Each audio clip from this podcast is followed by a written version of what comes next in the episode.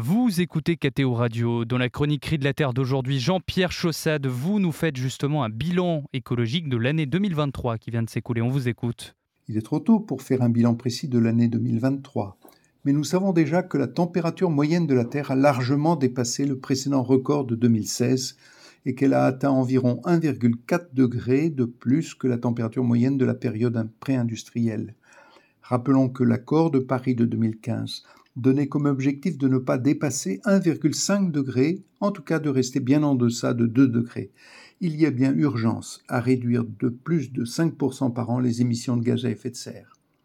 Parmi les bonnes nouvelles de l'année 2023, il y a l'accord de Dubaï obtenu à l'unanimité entre tous les pays de prévoir une transition hors des énergies fossiles.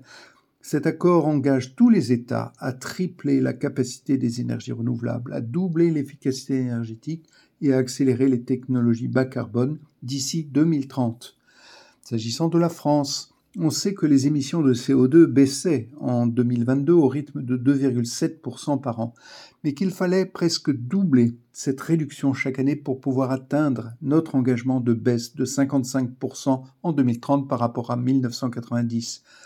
Le projet de loi de finances 2024 a renforcé les budgets concernant la rénovation des logements et de l'immobilier de l'État, et aussi les transports et le soutien à la mobilité.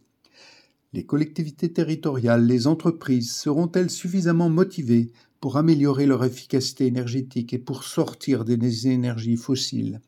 Avons-nous, chacun de nous, pris conscience qu'il nous faut vivre réellement la sobriété énergétique de façon urgente et transformer nos modes de vie pour diminuer notre empreinte carbone dans nos transports, dans notre chauffage, dans notre alimentation. Cette nouvelle année, nous sommes invités à, temps, à entendre le cri de la Terre et mobiliser notre volonté, notre intelligence et notre foi pour protéger notre maison commune. Merci beaucoup Jean-Pierre Chaussette pour votre intervention. Je vous souhaite une excellente journée et une très belle nouvelle année.